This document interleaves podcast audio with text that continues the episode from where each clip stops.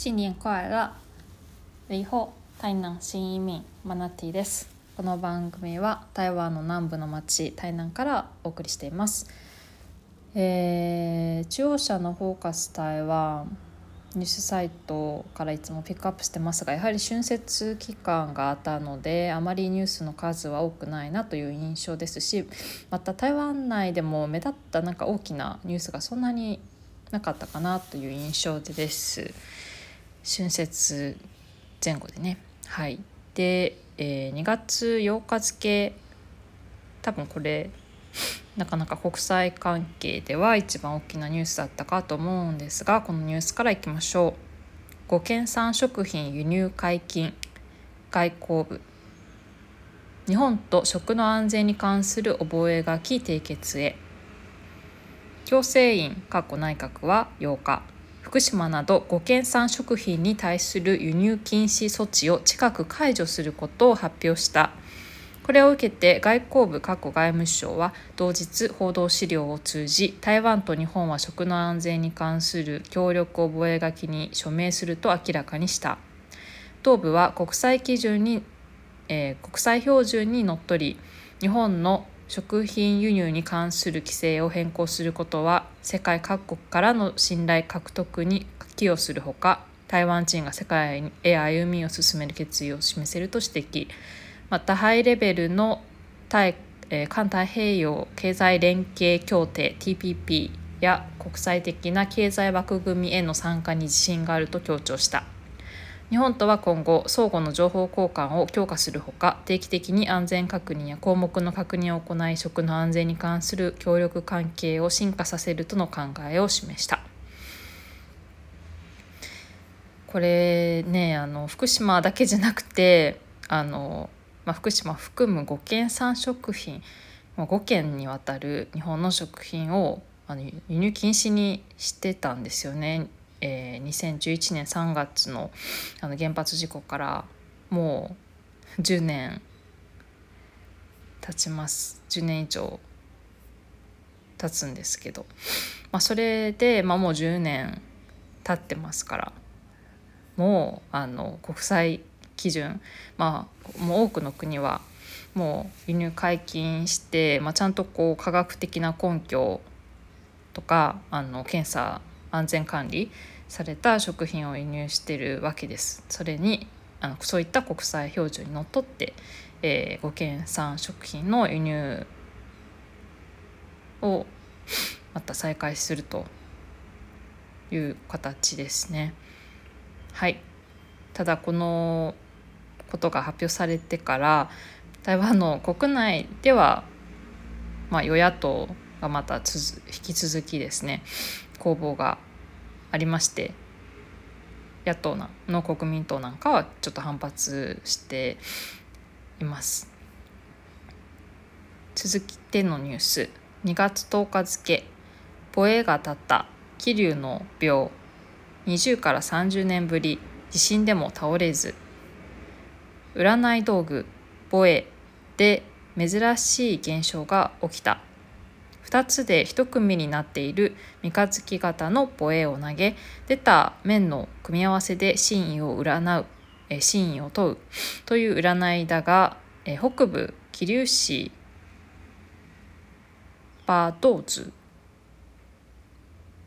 の、えー、フチンゴンという病では、え、表でも裏でもなくポエが地面に立つという現象が見られた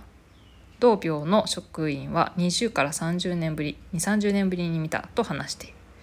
あのポエって表と裏どちらかにこう転がるもんなんですけれど、えー、垂直に地面に対して垂直に側面がこう立つというようなことがまあ稀に起こることがあるみたいですね。でポエを投げ表と裏の組み合わせが出るといいとされる。同病によればポエが立つというのは良いよりさらに良い大吉の兆候だという。まあ、これがえっ、と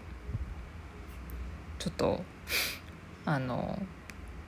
垂直に立ったポエが何かの表紙にまた戻るまでこのまま保存されるみたいですね。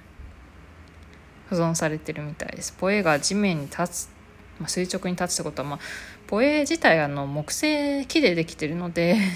どうなんだろう。なんかこう何回も投げるうちにこうかけたりとかあのまあ、木製なのでちょっと歪んだりとかすると思うんですよね。そういう関係で立ったのじゃないかなと思うんですけどやっぱり心身深い人たちが多いのでポエが垂直に地面にこう立ってるぞということでおおこれは珍しいということで大変あの縁起がいいということでちょっとそのまま保存されている状態だというニュースでした。続いて、えー、2月10日のニュース。台湾アロハ客運。19日から全路線運休へ。新型コロナで利用状況改善せず。高速バス事業を展開するアロハ客運？えー、アロハ客運は10日。全路線の運行を今月19日から休止すると発表した。同社が運休発表するのは昨年12月に続いて2回目。前回はバス事業を管轄する交通部航路総局から予防があり大幅に減便した上で運行を継続していた、えー、同社の株主総会で1年間の運休が決まったということです。1年以内に、えー、運行再開の申請がなかった場合は廃業となる見込み。ということでオミクロン株の感染拡大の兆候が見られているこの、えー、最近ですね本当にあの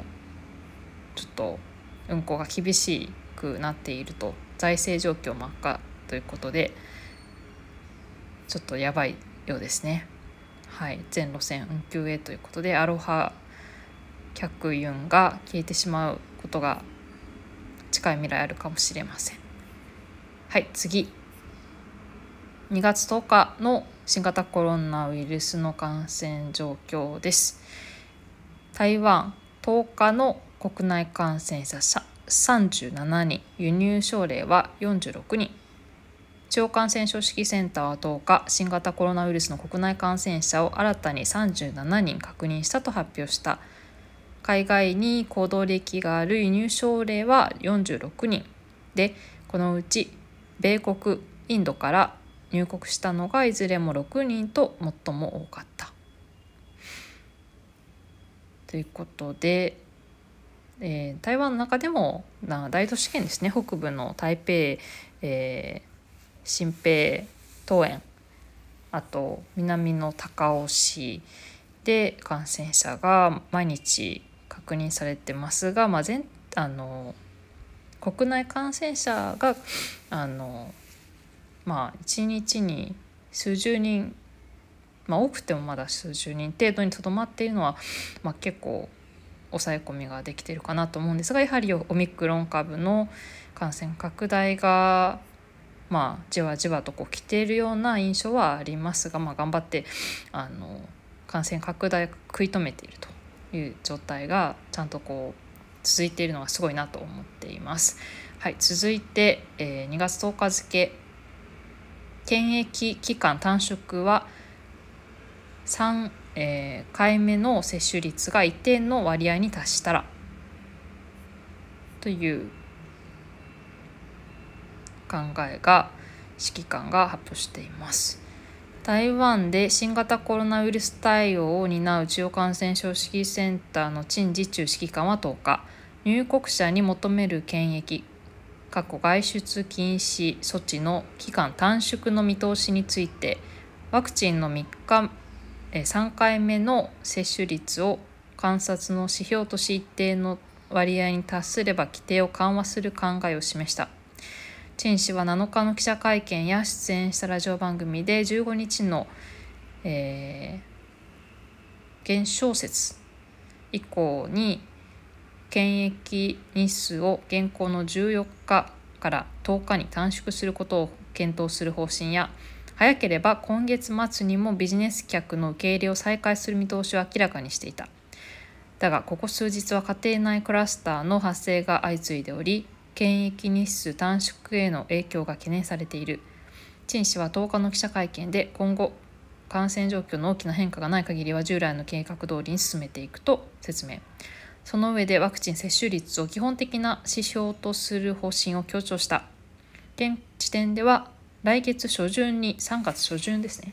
に3回目接種率が50%に達することを目標に掲げる。また規定を緩和する上では安心と安全の2点を確保する必要があると言及。安全は科学的データ。安心は社会の雰囲気や心の準備の状況を見て判断するとした。ということで、えー、まあ、徐々にやっぱりこう社会的にも緩和していかないと、まあ、経済への影響なんかもまあかなりあるので難しい舵取りなんだなというふうな印象ですがあの科学的なデータだけでなくてちゃんとこう社会の こう、まあ、世論っていうんですか？あの雰囲気社会の雰囲気っていうのがやっぱあるのでみんな結構まだまだ怖がってるあの感染者が増えてくると、まあ、数字を見て結構怖がってたりとかあの感染者がいない地域なんか特にあのなていうのかなこう心のちょっとこう慣れ的な部分がないのでまだまだ結構怖い、まあ、いう印象がある人が多いみたいなんですよね。まあ、ただオミクロン株に関してはあんまり重症化ほとんどねあの例がないので、まあ、もうちょっとこう安心感もあるのかなと思うんですけどなかなかこの辺りこう社会のなんだろう不安とか恐れというようなのって伝染簡単に伝染していくのでうん難しいなというふうに思いますね。ただこう世界の他の国のね様子とかもニュースで、えー、入ってきたりするので、まあ、オミクロン株のあとまた新しい変異株が出るんじゃないかとか、ね、そういう不安もあったりしてまだまだちょっと